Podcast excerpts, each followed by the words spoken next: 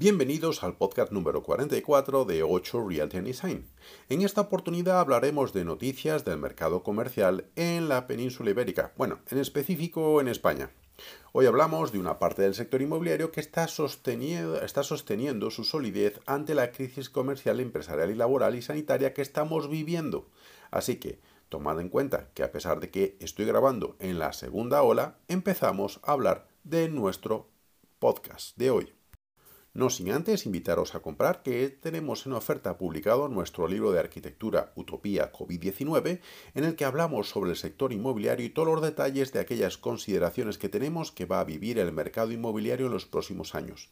Está disponible en Kindle Amazon y simplemente podéis entrar, escribís arquitectura utopía COVID-19 y podéis descargarlo directamente en vuestra tablet o en vuestro reader y también podéis pedirlos en soporte papel y os llegará a casa con confinamiento o sin él. Esta crisis se evidencia con datos estadísticos que ponen a Madrid como ejemplo, pero que no se traspola a cualquier parte del entorno urbano de nuestra geografía nacional. Los locales comerciales a pie de calle han perdido en torno al 45% de tráfico peatonal en la ciudad de Madrid, pero Sevilla y Palma no se distan mucho de esta situación, con un 44%. Por otra parte, el 5% de los establecimientos comerciales en España han visto cómo se produce un 80% de descenso de visitas. También el 16% de unos locales españoles han experimentado el 60% de reducción de tráfico, mientras que el 42% de toda España han notado un descenso pronunciado de un 40% de clientes y tráfico en sus establecimientos. El ranking de descenso encabeza Madrid con un 45%, Palma y Sevilla con un 44%, Barcelona y Bilbao entre un 32 y un 33% y la ciudad de Valencia con un 31%. Y así continúa por muchas otras ciudades en la geografía española.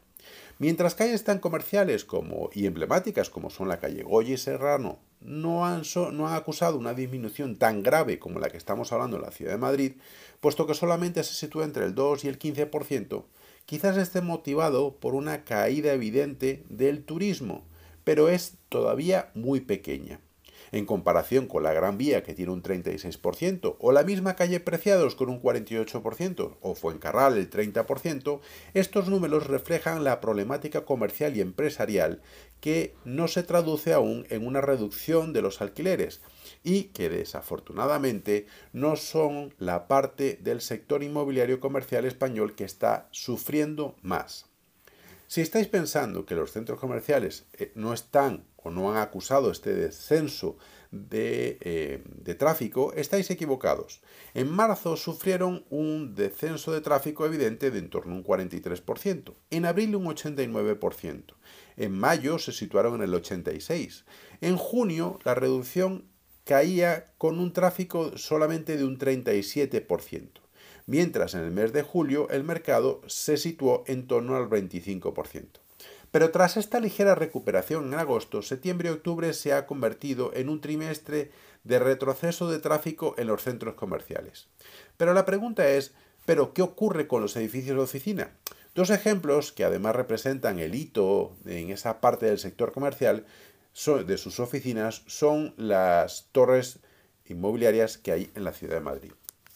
El tráfico peatonal en las torres de Madrid registró un descenso del 15% en septiembre y la comparación a febrero de ese año, de este año 2020, mientras la afluencia de uso de esos inmuebles se situó solo en el 33%.